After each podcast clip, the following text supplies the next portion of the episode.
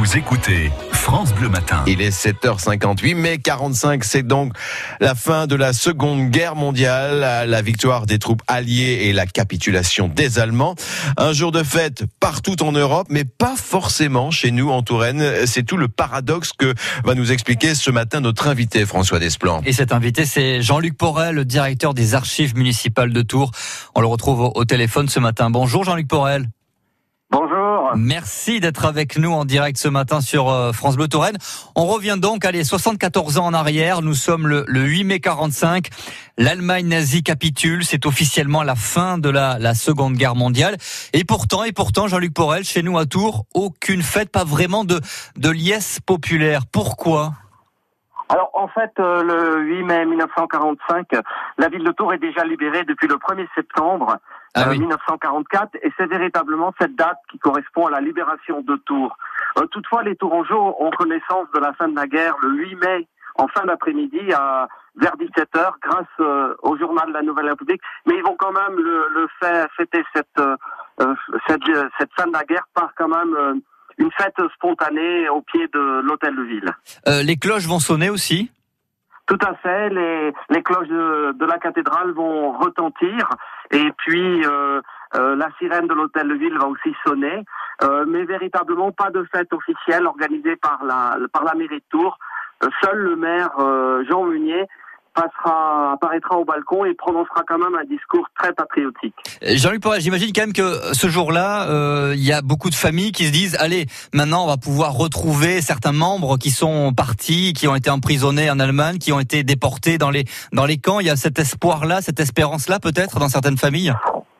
Oui, tout à fait. Donc le premier, le premier soulagement pour les Tourangeaux, c'est le 1er septembre 1944, au moment où les troupes allemandes d'occupation qui ont occupé la ville pendant quatre ans euh, quittent définitivement Tours. Donc ils savent que vraisemblablement c'est la fin. Ils vivent quand même dans la crainte des bombardements, euh, notamment des bombardements alliés. Donc il y a toujours une peur pour les, les Tourangeaux.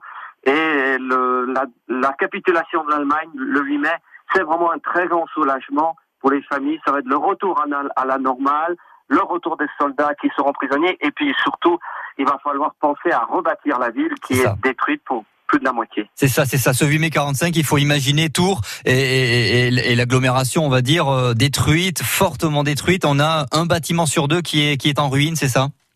Tout à fait. La ville de Tours est détruite à 51%. La, la ville de Saint-Pierre-des-Corps encore plus. Euh, c'est vraiment une situation dramatique pour les habitants qui peinent aussi à se à trouver du ravitaillement.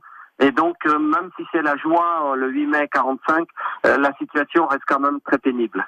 Cette vie quotidienne difficile hein, que vous venez de, de, de décrire, elle va durer combien de temps encore Beaucoup, encore des semaines, encore quelques mois avant de, de retrouver une vie à peu près normale? Elle va même durer des années. Elle va même durer des ah années puisque la reconstruction va débuter en 1949 et les tickets de rationnement qui vont, vont durer jusque effectivement encore 3 à 4 ans jusqu'aux années 1950 et il faut vraiment attendre on peut dire 1955 presque 10 ans après pour que euh, la ville de Tours retrouve l'état initial euh, qu'elle avait avant 1939.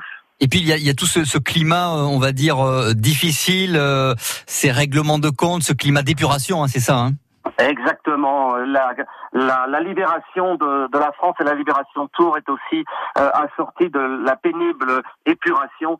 Et à, fort heureusement, à Tours et en Indre-et-Loire, euh, Jean Meunier, le maire de Tours, qui est aussi le président du comité départemental de libération, euh, va réussir à, à, contenir les excès. Et il y aura très peu de condamnations euh, à mort.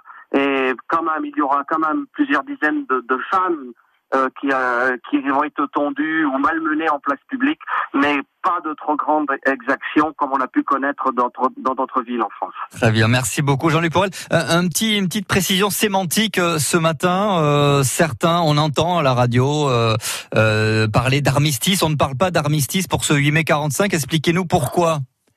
Non, on parle pas d'armistice. L'armistice est lié à la guerre 14-18, avec donc euh, euh, c'est différent hein, pour euh, la, guerre 14-18. Là, c'est la capitulation de, de l'Allemagne. C'est vraiment l'Allemagne qui qui capitule.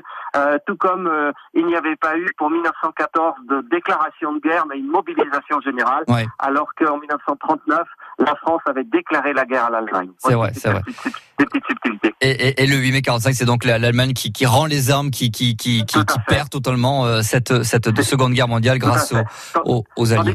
Euh, il y a eu une entente euh, et des tractations entre les, les belligérants. Là, c'est vraiment la capitulation. C'est l'Allemagne qui rend les armes et qui annonce définitivement sa défaite. Merci beaucoup Jean-Luc Porel d'avoir été notre invité en direct ce matin sur France Bleu Très bonne journée à vous. Je rappelle que vous êtes le directeur des archives municipales à Tours. Belle journée, pour 8 mai.